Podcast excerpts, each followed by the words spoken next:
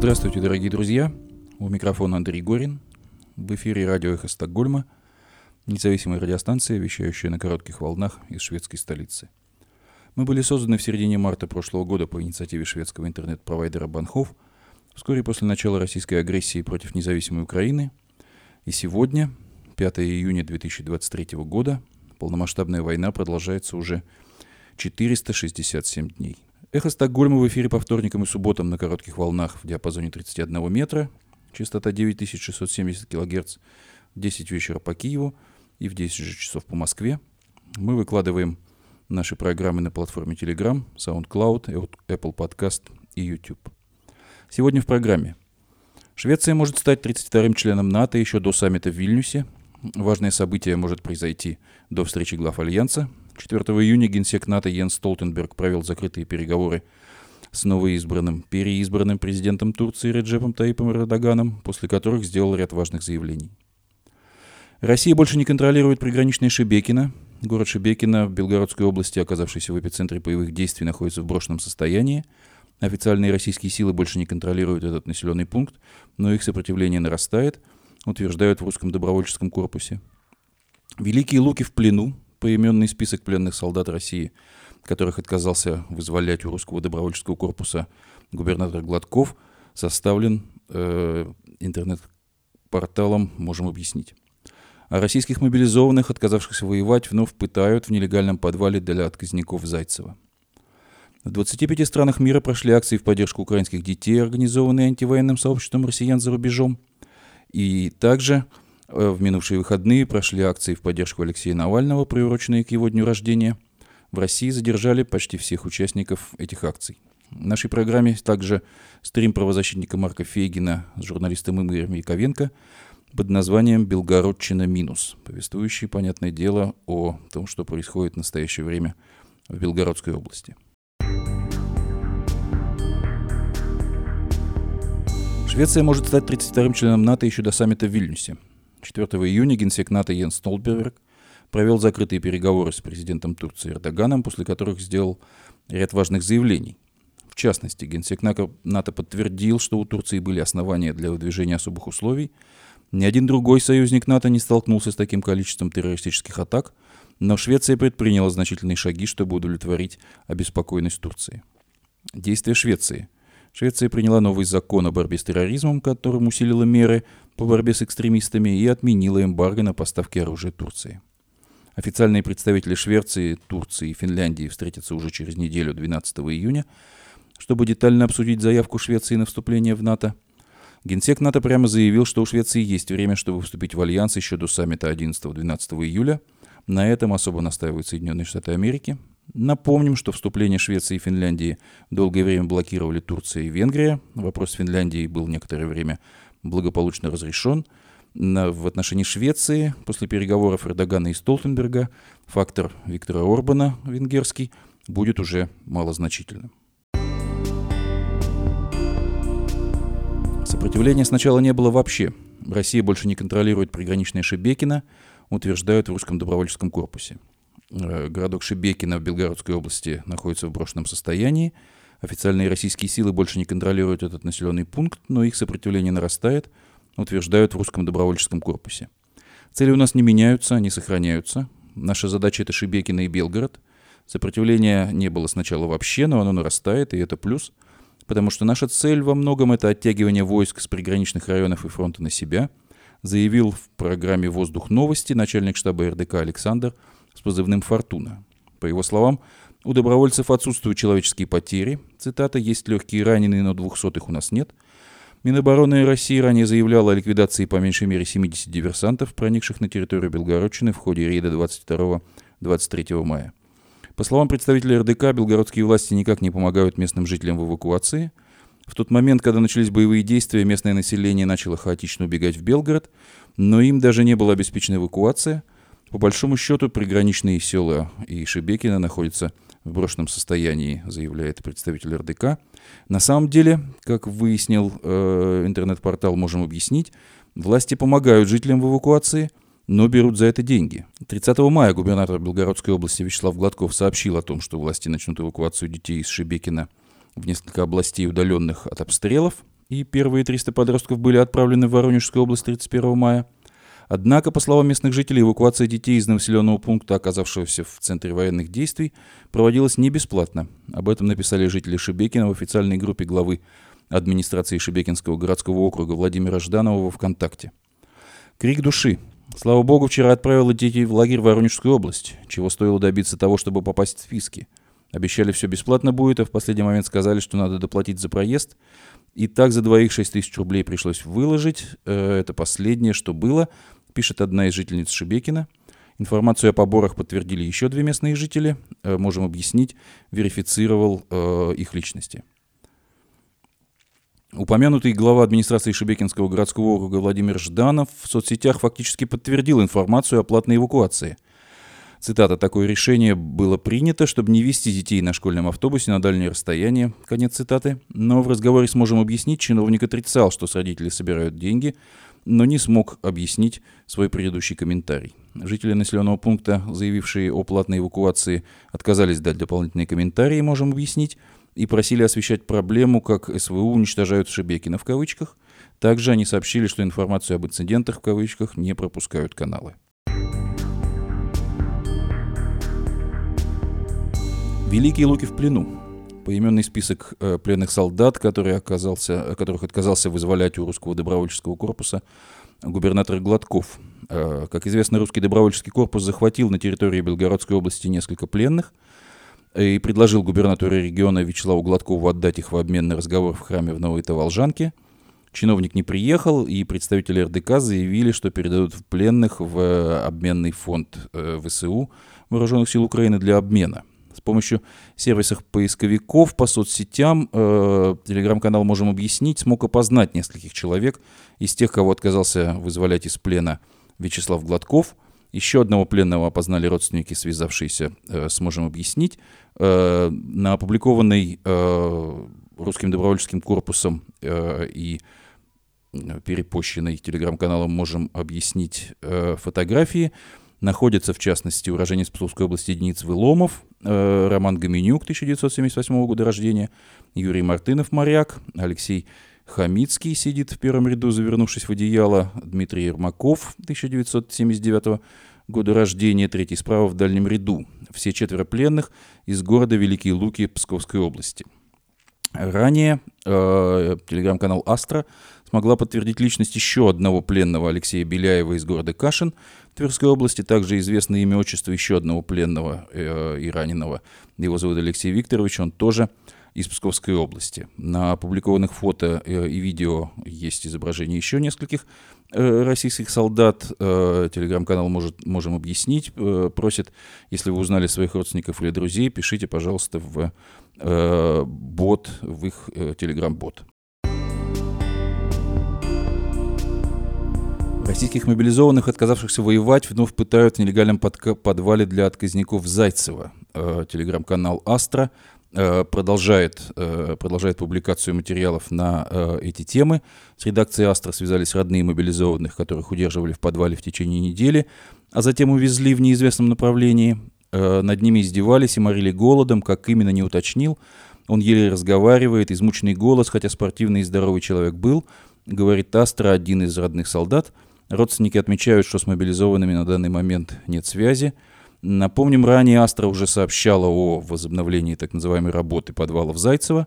В прошлом году в этом подвале удерживали около 300 российских мобилизованных, отказавшихся воевать в Украине. Там мужчинам угрожали, не кормили, называли свиньями, не разрешали выходить в туалет, не давали мыться и не оказывали медицинскую помощь. Э, ранее Астра нашла как минимум 14 мест, где удерживали российских военных за отказ воевать, а именно, прежде всего, Зайцева – Луганской области, Завить-Небожане Донецкой области, Докучаевск Донецкой области, Перевальск, бывшая колония номер 15 в Луганской области, Рубежная, подвал в комендатуре Луганской области, Кременная в Луганской области, Старомлыновка, Донецкой области, подвал в Старобельске Луганской области, заброшенные дома в Голубовке Луганской области, центр в Брянке Луганской области функционировал прошлым летом, Новотроицкая, Донецкая область, детский лагерь Березка в Макарово Луганской области, Амвросиевка – Донецкой области и Боровое в Харьковской области. Таким образом, э, оказывают э, воздействие пытками и преследованиями, издевательствами в отношении тех, кто уже оказался в числе э, российских военнослужащих, но по тем или иным причинам отказывается принимать участие в этих военных действиях. В 25 странах мира прошли акции в поддержку украинских детей, организованные антивоенным сообществом россиян за рубежом. Э, накануне 4 июня прошла заключительная глобальная акция антивоенного сообщества россиян за рубежом «Спасем детей от путинизма».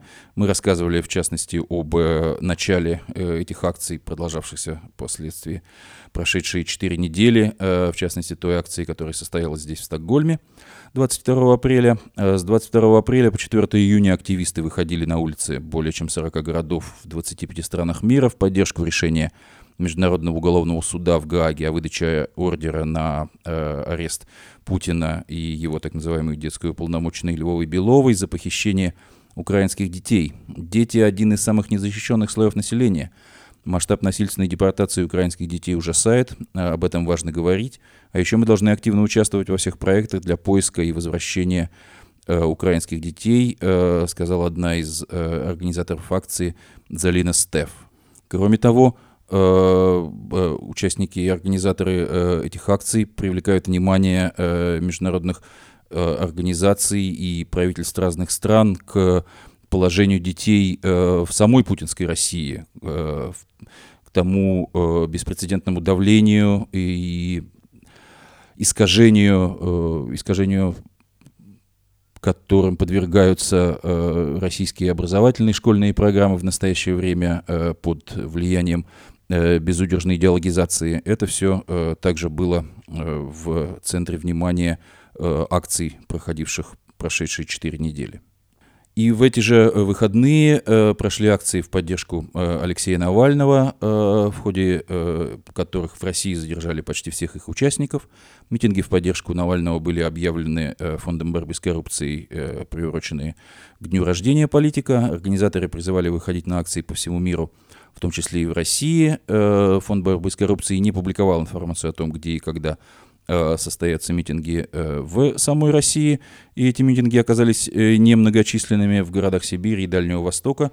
Вышли несколько человек. В Москве пикетчики выходили на Пушкинскую площадь, и всех за несколько секунд забирала полиция, передает корреспондент телеграм-канала «Можем объяснить». По данным ВД-инфо на 16 часов 4 июня в России было задержано более 45 человек. Э, в других городах России сторонники Навального рисовали граффити в поддержку политика, клеили листовки с требованием отпустить его из тюрьмы, не проводя, э, не проводя публичных э, мероприятий. Достаточно многочисленными э, оказались э, акции по всему миру, прошедшие э, от Токио и Сиднея до э, Лос-Анджелеса и Сан-Паулу. Э, самые массовые акции прошли в Берлине и Париже, где у российских посольств э, собралось несколько сот человек.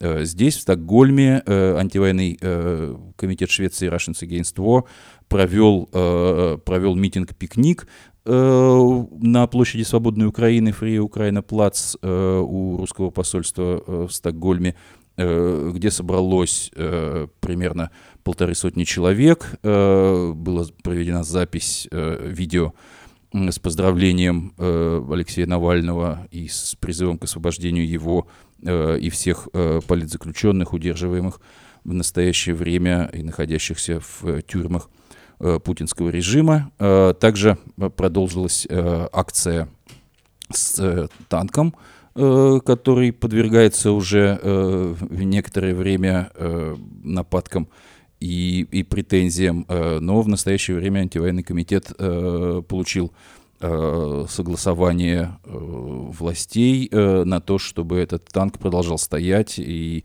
являться центром информирования и сбора средств напротив, опять же, русского посольства на площади Свободной Украины в Стокгольме. 5 и 6 июня э, проходит э, конференция The Day After, круглый стол э, Европейского Союза и представителей российской демократической оппозиции. В частности, сегодня проходит сессия с участием Михаила Ходорковского «Демократия в России. Лучший исход для России и ЕС».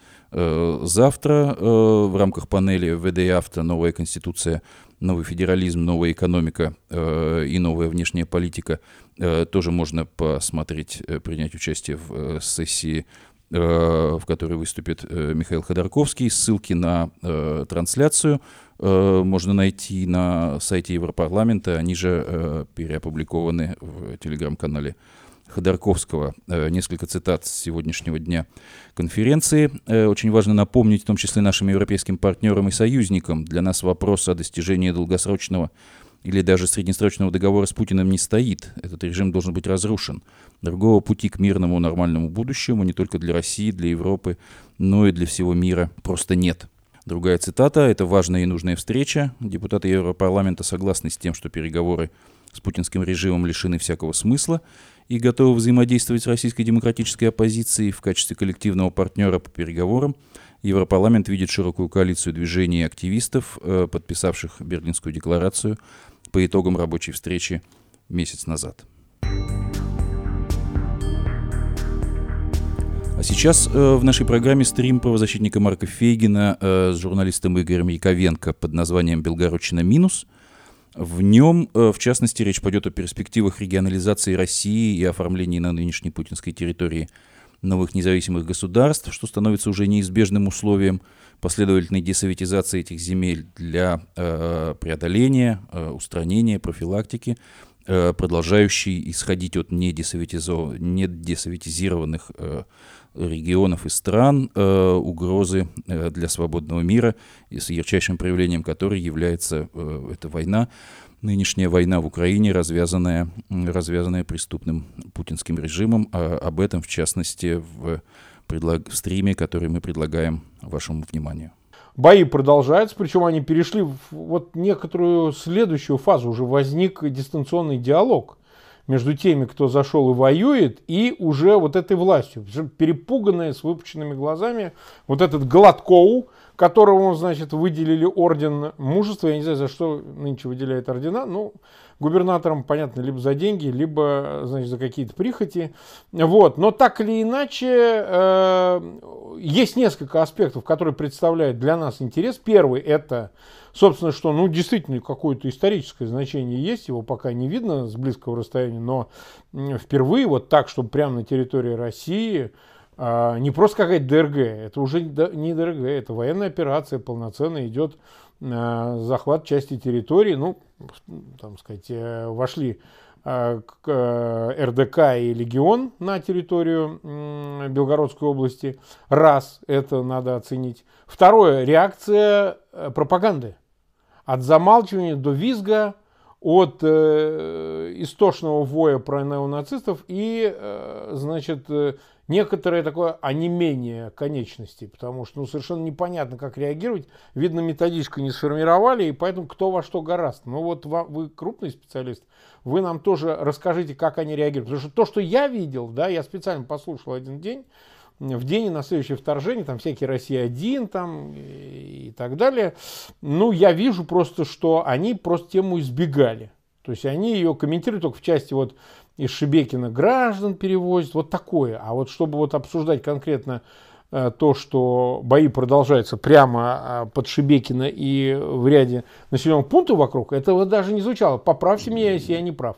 И третье, реакция власти. Вот это тоже нам интересно. Вот в частности, вот и эта перепалка такая, значит, он там рассказывает, этот товарищ э, Гладков, что он готов забирать пленных, но в другом месте. И тут уже ввязался Пригожин, который заявил о том, что Денис, там, могу прислать своего зама, а если Зеленский приедет, э, с чего бы то он с тобой, собакой, будет встречаться, но он говорит, он готов лично с Зеленским, при, Пригожин. Но вот смотрите, я хотел бы, чтобы вы общую э, картину, какой-то анализ свой дали, а потом уже в детали пустимся если можно. Да, конечно. Значит, смотрите, первое, э, на самом деле на, в новостных программах очень мало. Э, вот в тех, что, что называется, генераторах ненависти, там есть, там эта ненависть кипит. и есть истерика, там э, Соловьев э, кричит, что он вообще возмущен, как же так, древний русский mm-hmm. город э, значит, э, уничтожают на наших глазах, надо немедленно уничтожить вообще всю Украину взамен. Но вообще сам, сами, сама основная идея, реакция такая, что для того, чтобы э, не, значит, не, не было уничтожения и не было беженцев Шебекина, надо там Э, ну, как сказал тот же самый Гладков, надо присоединить к Белгородской области Харьковскую, и тогда все будет хорошо. Другие угу. кричат, что надо Киев взять, э, значит... Э, Извините, Игорь Александрович, мы сейчас Шебекина показываем параллельно фотографию, вы, может, не видите. Это я для зрителей поясняю. Нет, ну Шебекина, так сказать, много видео есть, э, большое количество информации о том, что там происходит. И там, на самом деле, это город-призрак э, на сегодняшний момент. Фактически там э, из 40, там меньше 40 тысяч жило до, до происходящих событий, но сейчас там осталось очень немного, основная масса все-таки уже эвакуирована или просто сбежала потому что, ну, действительно, на протяжении всего мая были обстрелы, в последнее время каждый день разрушенные дома, есть пострадавшие. То есть, конечно, это все никак нельзя сравнить с тем, что происходит э, в Киеве, с тем, что происходит в Харькове. Но это город, и по степени разрушения он пока еще не дошел до уровня Бахмута, но что-то, что но приближается, приближается э, до уровня, э, ну, пожалуй, что-то, ну, просто Харьков намного больше, а так, в общем, разрушения довольно серьезные. Значит, Давайте так, по уровням. Э, прежде всего, истерика есть. Э, у Соловьева истерика уже по полной программе. Крики о том, что надо уничтожить, э, ну, в принципе, надо дойти до, до Ла-Манша обязательно. Вот надо, надо до Ла-Манша дойти, тогда Шебекина будет в безопасности. Значит, со стороны официальной власти у Пескова было несколько заявлений. Первое, он сказал, что то, что происходит с Шебекино, не, никакого, никакого влияния на происходящее на, на фронте не окажет. То есть все нормально. Ну, по сути дела, объяснил, что наплевать на самом деле э, Путину на Шебекина. Потом он сказал, что э, президент э, в круглосуточном режиме следит, присматривает за этим. Ну, конечно, жители Шебекина испытали огромное облегчение в этой связи. Значит, единственное, что, что Путин сделал, он действительно наградил орденом мужества и Гладкова, и главу Шебекина еще. То есть, так сказать, ничего другого. Ну, на самом деле, если вот говорить о, о том, что происходит, вот такой самый главный, самый главный процесс, который происходит, резкое сокращение той сферы, которую контролирует Путин резкое сокращение. То есть если ну, 24 февраля он уже, собственно говоря, открыл э, портал в хаос, э, начав эту войну, то есть он, он, он впустил в Россию хаос войны. И тем самым резко сократил все сферы, которые он лично контролирует. То сейчас вот это вот на, на протяжении года и пяти месяцев, та сфера, которую контролирует Путин, сфера общественной жизни, экономической жизни, социальной жизни, э, ну, я уж не говорю о военной ситуации, она все время сокращалась, как шагреневая кожа. И на сегодняшний момент ситуация в Белгородской области, она показывает, что он фактически ничего уже там не контролирует, вообще ничего. То есть область фактически, а, ну, по крайней мере, приграничные ее районы, она, по сути дела, вышла из состава Российской Федерации, потому что она находится уже не под контролем Путина. Это, э, значит, он, не, ну, кроме как ордена, он раздает пока еще туда. А вот все остальное он уже не контролирует. Это, мне кажется, самый главный вывод, который из всего происходящего можно сделать. Э, истерика есть, непонимание того, что делать, есть э, непонимание того, что чего, собственно говоря, даже требовать от власти, потому что очевидно, что э, там, ну, это действительно дело военных экспертов, анализировать, какая, какая э, реально может быть ситуация, как она может разворачиваться. Но самое главное, конечно, это то, что у Путина, и не только у Путина, у Министерства обороны, у всех остальных нет адекватного ответа на это, потому что снимать какие-то серьезные части с фронта, это означает ну, просто делать подарок вооруженным силам Украины, которые, безусловно, нанесут. То есть, поскольку инициатива сейчас перешла к э, ВСУ, то э, они э, могут вот этими ударами по Белгородской области, они, по сути дела, провоцируют на э, то, чтобы э, российское, российское командование сняло серьезные какие-то силы для того, чтобы прикрыть. Там же не только Белгородская область, там, э, так сказать, рядом и Брянская, рядом и Курская области. То есть, где дальше начнется прорыв, поскольку инициатива за Украиной, то где начнется прорыв, никто не знает. По крайней мере, этого не знают, не знают так сказать, российские командования.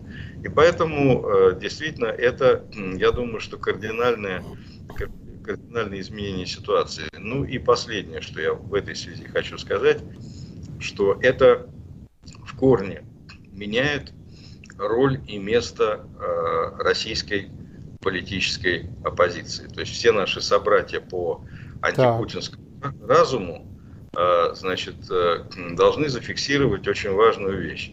На сегодняшний момент на мой взгляд, э, главная задача э, значит, тех людей, которые э, пытаются как-то противостоять путинскому фашистскому режиму, это стать политическим крылом значит, украинской ВСУ и вот тех добровольцев, которые сейчас воюют, не только, не только российских, там и польский Э, польский отряд э, вошел на территорию Белгородской области. Вот недавно у меня был большой, очень важный разговор с э, Ахмедом Закаевым, так. который так сказать, создает. Сейчас у них несколько подразделений, которые воюют в составе вооруженных сил Украины. И я думаю, что вот как бы Тут, ну я не знаю, там какого-то э, соревнования, кого больше и кто эффективнее воюет, это никто не собирается делать. Но тем не менее, э, там не только русский добровольческий корпус и э, значит, Легион Свободной России, там несколько чеченских подразделений. Вообще в целом иностранный легион это довольно серьезная сила. Все более и более серьезные силы становятся. Я не говорю уже о полке Калиновского. Так вот, я хочу сказать, что на самом деле мне представляется, что самая, может быть, важная задача сегодня российской оппозиции – это э, не только, э, так сказать, добиться, там, условно говоря, формирования э, российского правительства в изгнании, о чем мы говорили с вами уже не раз, и, может быть, если будет время и возможность, и коснемся этой темы. Но на сегодняшний момент мне кажется, что вообще само вот это российское правительство в изгнании должно стать политическим крылом российской вооруженной оппозиции, которая mm. воюет в рядах э, украинской армии. Вот это самое главное, мне кажется, ситуа... то, что произошло в результате вот последних событий. И в какой-то степени, не настаиваю, но в какой-то степени э, пример, мне кажется, здесь дает как раз Ахмед Закаев со своим правительство Чеченской Республики Ичкерия в изгнании, который фактически является политическим крылом а, вот э, тех э, отрядов, вооруженных отрядов чеченцев, которые воюют в составе вооруженных сил Украины. Мне кажется, вот эта модель, она наиболее, наиболее правильна сегодня, потому что, ну вот, э, не хочется отвлекаться на это, но тем не менее, вот сегодня в день рождения, в день рождения Навального э, стали организовывать вот эти акции, выходы. И при всем огромном желании, чтобы Навальный вышел на свободу, но тем не менее, ну, совершенно очевидно, что никакие мирные акции сегодня не имеют никакого значения для... Мы проскочили, давно проскочили, по моему мнению, очень давно проскочили ту станцию, где были еще возможны какие-то мирные действия, воздействия на режим. Сегодня уже нет. Сегодня только вот э, политическое крыло э, вооруженных, вооруженных отрядов, которые воюют э, с российским фашизмом. Ну вот, я сказал, Закаев в какой-то степени это тот возможный, возможный пример, который, мне кажется, нужен для российской оппозиции. Стать правительством в изгнании, там, как, как стать, это другой вопрос. Это очень сложный, тяжелый, тяжелейший вопрос. Но тем не менее, можно это сделать, и это должно быть политическая, э, политическая инфраструктура вот, вооруженных отрядов, которые находятся на территории, воюют с, с территории Украины. И как? Ведь несколько десятков тысяч людей, сотен тысяч людей, я уверен, э, способных, э, способных так сказать, воевать и ненавидящих путинский режим, существует как на территории России, так и в эмиграции. Вопрос, как э, их организовать, как обеспечить э, их вхождение в состав вооруженных сил Украины, это вот та политическая организационная задача, которая, мне кажется, должна быть, должна быть как-то решена. Так, а, нас уже 35 600 человек смотрит, больше ну, почти 11 тысяч поставили лайки. Игорь Александрович, у вас там кондиционер работает, люди пишут... Э, Нет. Не работает, да? Нет, Идет какой-то сейчас... фоновый шум, но вроде бы он еле заметный. Абсолютная но пишут, тишина. что шум какой-то фоном. Абсолютная тишина, у меня ни, ничто да, но, не... Но, ну, мы сейчас будем, Константин будет разбираться по ходу дела.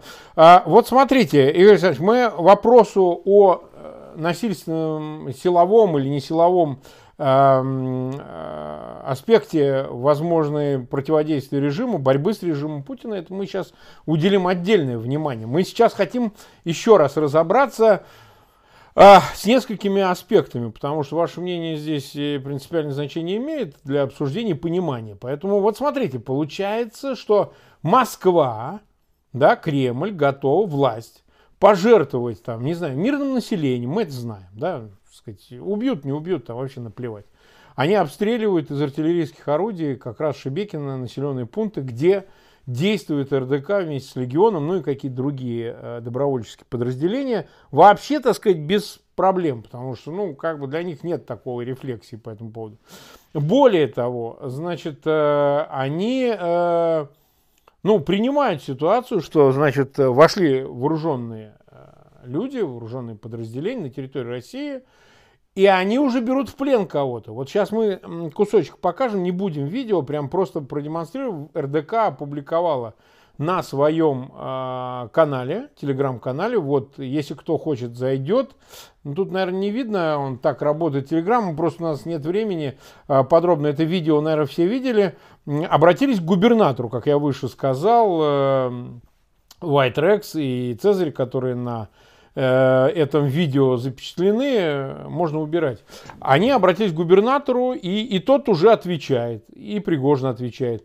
Завтра дойдет до того, что, ну, собственно, логично будет учредить на территории Белгородчины вот это самое правительство в изгнании и, э, собственно говоря, значит, вести уже разговоры с ним. Уж какой конфигурации оно будет, да, и так далее, это мы сейчас еще обсудим. Но то есть власть принимает тот факт, что да, на территории России есть вот такие э, боевые действия с участием вооруженных, не просто каких-то там диверсантов, шмиверсантов, а вот настоящие вооруженные с бронетехникой, танками, с артиллерийской поддержкой и так далее, формирования, которые ставят целью не просто да, а освобождение Украины или там какой-то размен, мы вот вам Белгородчина, вы нам Крым, а именно что дойти до Москвы, справиться с режимом Путина. То есть, значит ли это, что Москва в пределе, Кремль в пределе, Путин, готовы там, ну не знаю, я всегда шучу на эту тему, иронизирую, утрирую, да, насчет сбросить бомбу атомную.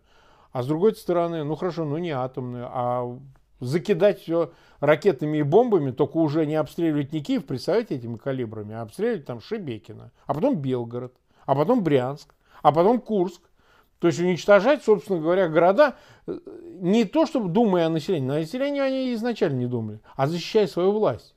А защитить свою власть можно любыми средствами, любой ценой. Вот я о чем. Правильно я понимаю, что эта стадия, ну, в принципе, близка уже, если не наступила. Знаете, тут э, это же, это же э, состояние, которое зависит от некоторых факторов. Ну, первое, на сегодняшний момент, ну, более-менее очевидно, что вот только силами русского добровольческого корпуса и Легиона Свободной России, понятно, что дальнейшее ну, продвижение, да. даже, даже занять занять, освободить от э, вот этой вот фашистской власти даже Белгородскую область, это нереально. Просто вот на сегодняшний момент теми силами, которые есть. Потому что, ну, там, я не знаю, я не собираюсь вторгаться в военную тайну и там пытаться оценивать. Ну, понятно, что речь идет, в общем-то, ну, о двух ротах максимум, да, то есть, скорее всего, так. Скорее ну, всего. Там, так. может, чуть-чуть побольше, ну, ну, ну, сопоставимо это, это ну, все равно понятно, что это силы, которые могут дойти до Белгорода, учитывая, что там э, фактически никто им не противостоит. Но это вот максимум. И понятно, что если будут какие-то туда переброшены войска, то они будут, эти люди, либо вынуждены будут отступить, либо будут уничтожены. А, поэтому в настоящий момент, понимаете, идет два процесса. И здесь вот я понимаю, что у вас есть план, нашего с вами разговора. Да. Но я вынужден постоянно... Не страшно, мы будем скакать, это всегда так. Да, вынужден отвлекаться от этого плана, потому что любой вопрос, который мы сейчас оцениваем и рассматриваем, он э, включает в себя э, с, с, э, некоторые сопредельные проблемы, потому что, да, на сегодняшний момент сама идея, что вот какой-то там, э, значит, русский добровольческий корпус там или э, регион Свободной России там дойдет до Москвы и будет штурмовать Кремль, ну это такая вот ненаучная фантастика. Все mm-hmm. это прекрасно понимают. Значит, ну это можно назвать пиаром, можно назвать пропагандой, как угодно. Но это, это понятно, что это все несерьезно. Не Но, одну секундочку, Значит, это до поры до времени. Я не случайно, когда начал говорить о том, что происходит в Белгороде, я стал говорить о Белгородской области, я стал говорить о шагреневой коже, которая, которая как шагреневая кожа, сокращается сфера контроля Путина за ситуацией. И на сегодняшний момент, с другой стороны, э, идет значит, э, э, наступление Пригожина, который объявил второй фронт объявил второй фронт, сейчас ездит по городам российским, значит, со своей программой. Вопрос, а кому он объявил второй фронт? Угадайте, угадайте с одного раза. И ну, Путина, случайно... очевидно, Путину. Ну, конечно же, очевидно, Путину. Он объявил второй фронт Путину. Значит, э, почему он жив до сих пор? А потому что шагреневая кожа, со скоростью которой сокращается сфера контроля Путина, потому что она уже сжалась до такой степени, что Пригожин вышел за пределы контроля Путина. Все. Он пока еще говорит о том, что мы там верны Путину, мы там Путин наш, наш рулевой и так далее. Но Пригожин уже вышел за те пределы, когда Э, по-прежнему, да, он играет с Путиным, он по-прежнему, так сказать, э, еще, ну, назвав э, счастливым дедушкой, значит, одновременно конченным чудаком на букву М, он тут же говорил, что нет, это не Путин, это Герасимов. На самом деле все прекрасно понимают, о ком он идет речь, ведет речь. И на сегодняшний момент ситуация выглядит так, что с одной стороны Пригожин, который объявил войну российской армии, всерьез войну, требует смещения министра обороны и э, начальника генштаба. С другой стороны, за него впряглись кадыровцы. Пригожин, э, из-за плеча э, Пригожина тут же, тут же мгновенно вылез Уткин, который сказал, ребята, я вас видел в, в прицел, так сказать, своего автомата первую и вторую чеченскую войну. Мы с вами разберемся очень быстро. То есть на самом деле ситуация очень стремительно скатывается к смуте смута, война мафиозных кланов. Вот вам, пожалуйста. И в этой ситуации, вот только в этой ситуации появляется маленький шанс, открывается маленькое окно возможностей. Вот как я это оцениваю.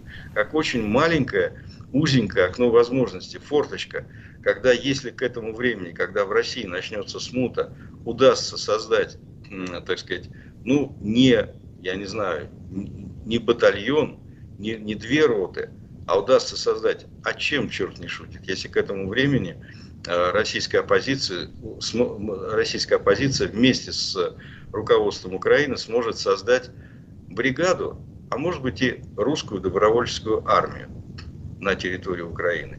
И вот тогда, только тогда, возникнет маленькое окно возможности, когда вот эта русская добровольческая армия, куда войдут все люди, которые, многие из людей, это уже десятки тысяч людей, которые э, умеют держать в руках оружие и э, настроены, служили там в спецназе, еще где-то, и которые в состоянии, э, вот да, действительно, тогда возникнет возможность в условиях смуты, возможность свержения фашистского режима и установления чего-то членораздельного.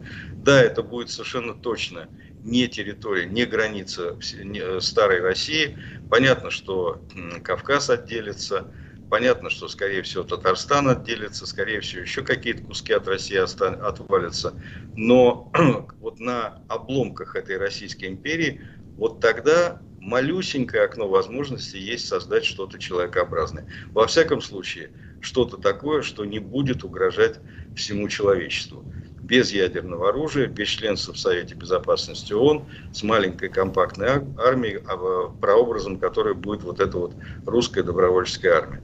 Сухой остаток. На сегодняшний момент, безусловно, Путин будет уничтожать э, все живое в тех областях, в тех регионах, которые займет, значит, вот это вот, э, вот это, там, там, где он утрачивает контроль, он все это будет готов уничтожать.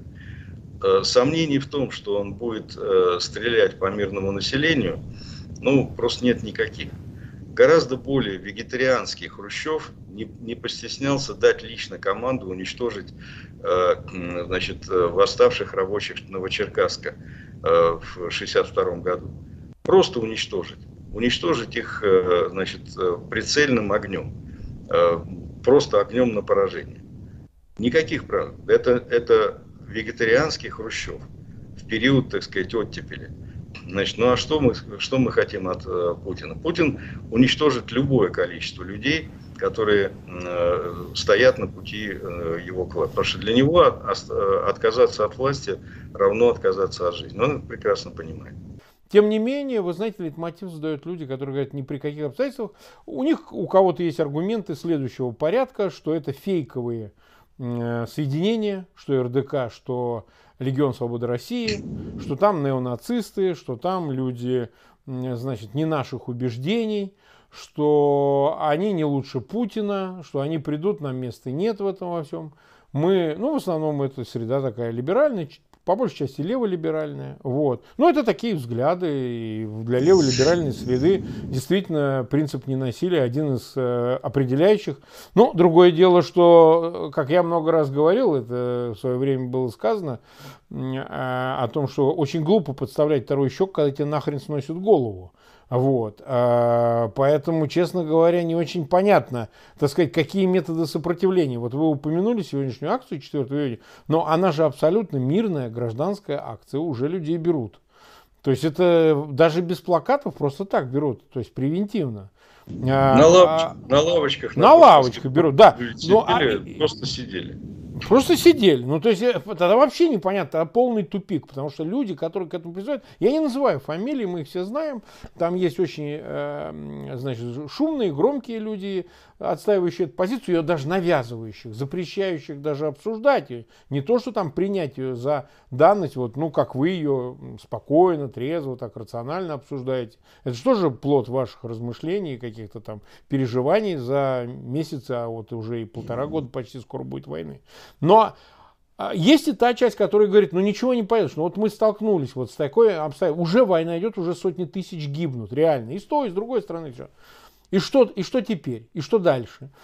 Вот э, нужно ли для того, чтобы начать э, то, о чем вы говорите, реализовывать план, ну, в конце концов, создавать свои уже, создать правительство в изгнании, учредить Министерство обороны, начать, э, значит, создавать людей, посылать, договориться с Западом о э, закупке оружия, Украину уговаривать, что вот у нас есть люди, дайте им пройти на территорию Белгородской области, пустите их туда, они значит, будут там находиться. Начать подготовку этих людей и, собственно говоря, ну что, значит, занимать Белгородскую область и там учреждать, объявлять, что это территория, свободная от режима Путина.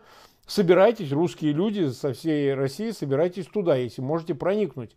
Бежать вам не куда-то в чужие пределы, а в свою родную Россию. Бегите, соединяйтесь там, мы вас будем обучать, и вы будете защищать вот этот островок, э, ну для начала я имею в виду, э, свободный от деспотии и узурпации власти этим режимом. Вот э, что бы вы сказали про оппозицию ее споры и дискуссии о насилии, не насилии и так далее? Э, давайте по пунктам. Давай. По полочкам. Итак, полочка первая. Э, что касается состава э, вот этих вот двух формирований, Русский добровольческий корпус и Легион Свободной России. Ну, опять-таки, я лично не знаком ни с одним. Ну, кстати, там Илья Дадин, по-моему, единственный мне как-то знакомый человек относительно, который там воюет. Вот. А все остальное, ну, я знаю по прессе, я знаю этих э, людей, известны их биографии, известны, ну, некоторых, по крайней мере. Э, значит, э, это э, два разных соединения, разных по взглядам. Э, русский добровольческий корпус, это там не все далеко, далеко не все, но там есть действительно люди, которых э, кто-то считает националистами, кто-то считает нацистами. Значит, э, сразу хочу сказать свое твердое убеждение. А, значит, вот если человек хочет отдать свою жизнь за свободу Украины и за свободу России, то какие вот политический и идеологический фейс-контроль в данном случае, мне кажется, представляется лицемерием. Просто лицемерием. Я э, знаком с там, ну вот э, взгляды там этого Капустина, э, значит, который в русском добровольческом корпусе. Взгляды мне отвратительны. Ну и что? Его взгляды мне отвратительны. То, что я видел, то, что я читал, да, это взгляды совершенно несовместимые с моим. Но я готов помогать этим людям, готов лично помогать, если там мои какие-то возможности будут востребованы, я готов лично помогать. Э, ну, понимаете, это позиция Черчилля. Если Гитлер э, вторгнется в ад, то я готов заключить э, союз с сатаной. Сейчас в мою страну вторгся Путин. Я готов заключить союз с Капустиным, с любым, с любым сатаной, который борется против Путина. Точка. И в данном случае, как бы, ну, Черчилль так говорил, я абсолютно с ним согласен. Это, это однозначно. То есть э, никакого фейска. Если человек совершил какие-то преступления, в конце концов это дело суда. Но никакого идеологического фейс-контроля э, для людей, которые хотят, готовы умирать за свободу Украины, за свободу России, быть не может. Это лицемерие. Первое. Это первая позиция. Вторая позиция. Значит, э, вам не нравятся эти люди. Ну так Возьмите инициативу в свои руки. Я, имею, я обращаюсь к политикам. Я не политик, я журналист. Значит, э, давайте возьмем инициативу в свои руки и организуем э, туда набор э, людей разных взглядов. В конце концов, сделаем так, чтобы там была не, не две роты, а бригада. То есть и в конечном итоге армия, несколько десятков тысяч человек самых разных взглядов, которые будут объединены одной единственной целью. Это уничтожение путинского фашистского режима. И тут никакого политического, идеологического фейс-контроля быть не должно. Это второе. Третье. Что касается людей, которые... Я вот с одним из этих э, людей э, во вторник, э, видимо, буду устраивать дискуссию на своем канале. Так. Значит, да, потому что... А если не секрет, это кто? Это очень уважаемый, очень любимый мною Лев Александрович Пономарев. А, ну конечно, я его да. имел в виду в частности, помимо, да. он Нет, не ну, единственный, данном, но и его раз, тоже, да. Я, я в данном случае совершенно не иронизирую, это не, правозащитник, не, ну, все нормально, все нормально. Да. Правозащитник номер один э, в России, вот э, понятно, что это человек, который безупречной репутации, вот, э, но что касается вот политического действия, то есть взгляды правозащитные, все здорово, все хорошо. Но политическое действие сейчас, оно, безусловно, Ну, вы говорите о либералах, там левый, правый. Ну, я, скажем так, я себя воспринимаю как э, такого э, центричного либерала. Да, да? Понятно, То есть понятно. правый, не левый, я вот все-таки придерживаюсь такой, такой жестко центристской либеральной точки зрения. Мы с вами идеологические противники в этом вопросе, во многих других вопросах, связанных с тем, что вы за смертную казнь, я категорически да. против. Но и по многим другим вопросам. Мы в исключительных вами... обстоятельствах, я об этом говорю, да. в исключительных обстоятельствах. Да. Это очень важно. Значит, э, здесь это, ну, сейчас вряд ли время стоит тратить на то, чтобы да. Э, возражать вам. Поэтому возражать не буду, а скажу только одно. Да, мы с вами... И я уверен, что после войны мы, может быть, будем в разных политических лагерях. Вполне возможно. Но сейчас вопросов нет никаких. Сейчас говорить о том, что надо исключать вооруженную борьбу с вообще история человечества свидетельствует о том, что э, фашистские тоталитарные режимы, такие как путинский, он, они гибнут только в результате либо смерти диктатора, и, кстати говоря, эту смерть было бы здорово э, значит, как-то организовывать тоже, а не ждать, когда по физиологическим причинам он, э, все разговоры о том, что он там скоро умрет, это полная ерунда. Э, он моложе меня на полтора года и здра... Э, прекрасно себя чувствует. И ждать его смерти, извините, мы все помрем, э, пока, пока будем ждать его смерти. Но либо это вооруженным путем, либо это тотальный физический разгром. Поэтому я думаю, что никаких разговоров о, о опция, значит, мирная мирная какая-то, мирная, э, путем мирных э, каких-то акций свержения этого режима, этот, эту остановку мы проехали очень давно. Я абсолютно убежден, что не было никаких шансов свергнуть этот режим мирным путем ни в 2011-2012 году, ни в 2000... Вот мы собирались, я, я лично организовывал акции в защиту НТВ, и тогда приходило там 20-30 тысяч человек – но и тогда не было никаких шансов. Уже не было шансов. И тогда не было никаких шансов. Мирным путем этот режим не свергается. Поэтому сейчас, э, вот мне представляется, сейчас вот одна, одна только надежда. Иначе, иначе на территории России будет либо продолжаться, никто же не гарантирует, э, мы живем в вероятностном мире, никто не гарантирует, что после, после победы Украины путинский режим рухнет. Такой гарантии нет. Он может продолжиться, он может сохраниться. И тогда война э, не прекратится, она будет просто э, вестись по э, линии государственной границы России 93 года. Война будет продолжена. И путинский режим будет собирать силы и обязательно снова нападет. Не на Украину, если Украина вступит в НАТО, и за ее спиной будет стоять уже вся махина НАТО, и к тому же она будет, сама Украина к тому же времени, к тому времени э, ВСУ настолько заматереет, что, может быть, действительно уже не будет возможности с, э, против э, Украины что-то делать. Но тогда, значит, Путин найдет удар где-то в другом месте. Казахстан, вполне возможно, еще какая-то страна. Поэтому уничтожение этого фашистского режима сейчас это просто наш долг. Поэтому я думаю, что э, вот именно этот путь, еще раз говорю, сейчас окно возможностей для нас. Мне представляется, его пропускать это преступление. Мы с вами, Марк Захарович, да, да. Э, несем личную ответственность за то, что мы это окно возможностей пропустили в начале 90-х годов. Мы Было дело. Было дело. Да. Ну вот э, это на, нашей там вины нет. Я, я за собой вины не чувствую, но ответственность я чувствую. Я видел на моих глазах это окно возможности захлопнулось. А ручки были слабенькие для того, чтобы этому помешать. Поэтому ответственность есть. Вот сейчас, вот второй раз эту ответственность нести очень не хочется. Хотелось бы все-таки воспользоваться. А вот убеждать людей, что бессмысленно в очередной раз значит, пытаться мирным путем это все, э, весь этот фашистский режим свергать, я думаю, что мы в состоянии. И надо убедить. И тогда в результате будет создано вот это вот правительство в изгнании. И я думаю, дальше следующий этап – это создание структуры, которая будет заниматься э, вытягиванием из российского и иммигрантского сообщества, и из самой России людей, умеющих воевать и э, готовых воевать против путинского режима. И потенциал у этого движения, мне кажется, очень большой.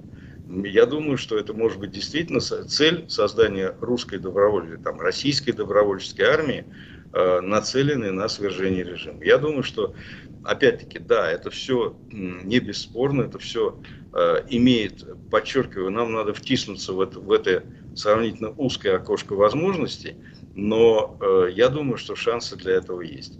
И это исторический шанс сделать так, чтобы Россия перестала Э, перестала, так сказать, э, представлять опасность для всего мира. И еще очень важная вещь. Я думаю, что нам надо убедить, а это еще более тяжелая история, убедить наших коллег в том, что Россия прежде всего должна перестать быть империей. А это значит, что Россия не может существовать в этих границах. Э, это, это значит, что надо перестать разговаривать о том, что надо любой ценой сохранить целостность России. Вот целостность России, территориальная целостность России, э, мне кажется, это вещь, которая э, очень сильно сегодня, как ценность, она в данном случае является устаревшей. И от этой идеи, что надо любой ценой сохранить территориальную целостность России, надо отказаться. Надо исходить из того, что мы должны дать возможность народам России Э, самоопределиться и создавать самостоятельное государство. Тем, кто хочет, естественно. Тем, кто готов э, жить отдельно от России. А я на 100% уверен, что это будут народы Кавказа.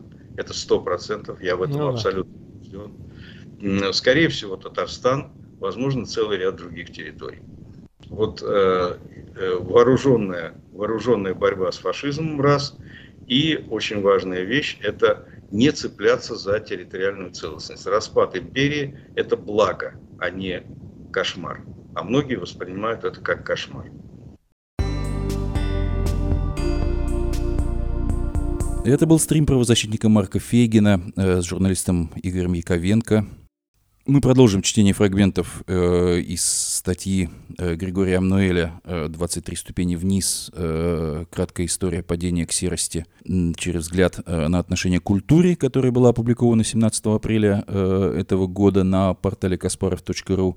Э, и э, просим вас э, оставлять свои мнения по поводу этих соображений, по поводу соображений, высказанных в этой обширной и очень интересной публикации, в комментариях, тех ресурсах, на которых вы слушаете, слушаете наше радио. Сегодняшняя пятнадцатая ступень образовательно-воспитательная. В любом государстве и обществе именно эта ступень в первую очередь должна закладывать новые этажи будущего здания государства, тем преступнее и тлетворнее процессы, массово происходящие в государстве на этой ступени. Увольнение и изгнание профессоров и учителей, воспитателей, всех маломальски трезво и свободолюбиво мыслящих дает большинству наглядный урок того, каким правилам нужно следовать для успешной карьеры и выживания. Назвать это конформизмом сейчас уже сделать незаслуженный комплимент такому общественному развитию. Реально, гражданин самого рождения превращается в раба государства. Из раба проще всего создать послушного преступника. Лучше погибнуть в бою, чем в автокатастрофе или от водки. В этом духе высказалась серость на встрече с женами и матерями убитых в развязанной подчиненным ему государством агрессивной войне против Украины. И вот это наглядный пример того, чему должны в путинской России учить родители и педагоги детей. Приведение учебников, особенно истории и литературы, к строгой программе стало повсеместным явлением. Парадики э, на 23 февраля, 9 мая, по дру- любым другим датам нацпраздников в детских садах и даже уже в яслях, школах, техникумах, институтах. Даже не вспоминаю э, о военной форме различных советских периодов. Почетные караулы у парт и могил преступников, убивавших невинных людей и даже детей – все это современная система образования в России, закладывающая не камень, а бетонную плиту в основу развития общества и государства. Все меньше в стране тех, кто знает, может, хочет нести реальные знания, а не пропаганду, разумеется. Речь прежде всего о гуманитарных, гуманистических основах. Учитывая, что в период войны смена поколений идет с ускорением, через несколько лет реальных воспитателей, педагогов, да и людей практически не останется – мир окончательно будет иметь дело с расчеловеченным обществом. Сомневающимся напомню, что подобный национал-социалистический режим правил всего неполных 12 лет, а тут разговор идет уже о наслоениях как минимум 75 плюс 23 лет обработки. Ступень обваливается вниз, дальше тишина. Это были фрагменты э, из статьи Григория Мнуэля, а наша сегодняшняя программа – подходит к концу. Напомню, что «Эхо Стокгольма» в эфире по вторникам и субботам на коротких волнах в диапазоне 31 метра, частота 9670 кГц в 10 вечера по Киеву и в 10 же часов по Москве. Мы выкладываем наши программы на платформе Telegram, SoundCloud, Apple Podcast и YouTube. Всего вам доброго, до новых встреч в эфире. С вами был Андрей Горин. До свидания.